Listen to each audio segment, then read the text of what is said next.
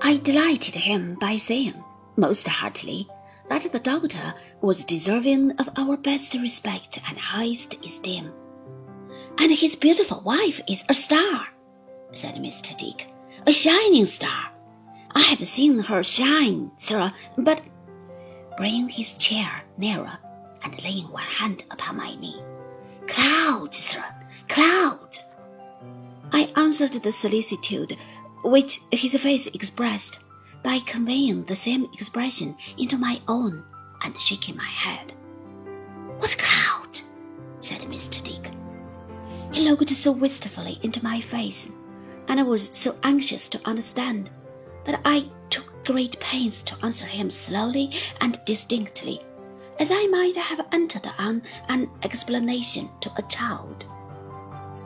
There is some unfortunate division between them, I replied some unhappy cause of separation, a secret. It may be inseparable from the discrepancy in their years. It may have grown up out of almost nothing. Mr. Dick, who told off every sentence with a thoughtful nod, paused when I had done and sat considering, with his eyes upon my face and his hand upon my knee. Doctor, not angry with her, Trotwood, he said after some time. No, devoted to her. Then I have got it, boy, said Mr. Dick. The sudden exultation with which he slapped me on the knee and leaned back in his chair with his eyebrows lifted up as high as he could possibly lift them made me think him farther out of his wits than ever.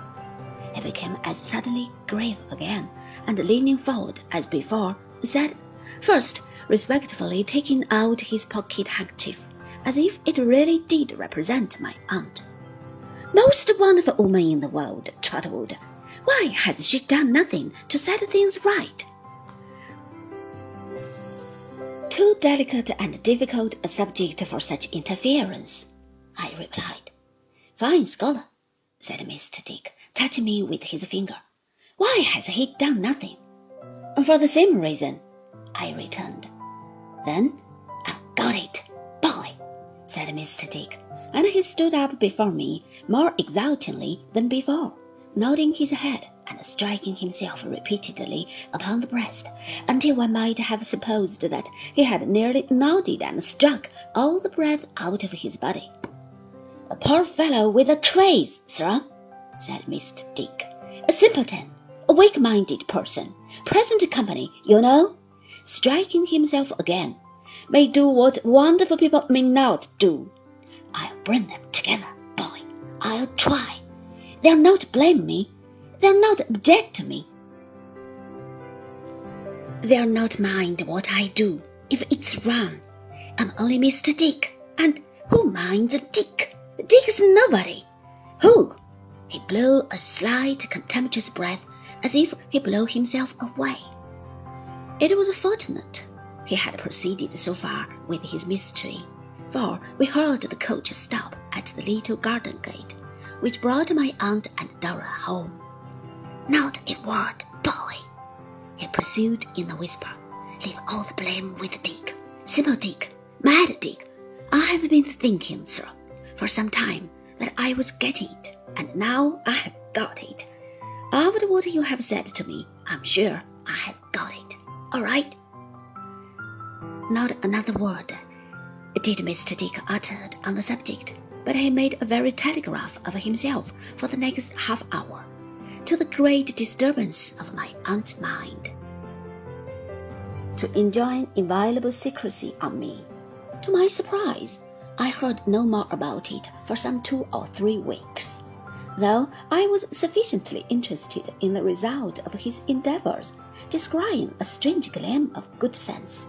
I see nothing of good feeling, for that he always exhibited. In the conclusion to which he had come, at last, I began to believe that in the flighty and unsettled state of his mind, he had either forgotten his intention or abandoned it. One fair evening, when Dora was not inclined to go out, my aunt and I stood up to the doctor's cottage. It was autumn, when there were no debates to vex the evening air, and I remember how the leaves smelt like our garden at Blunderstone as we trod them underfoot, and how the old unhappy feeling seemed to go by on sighing wind. It was twilight when we reached the cottage.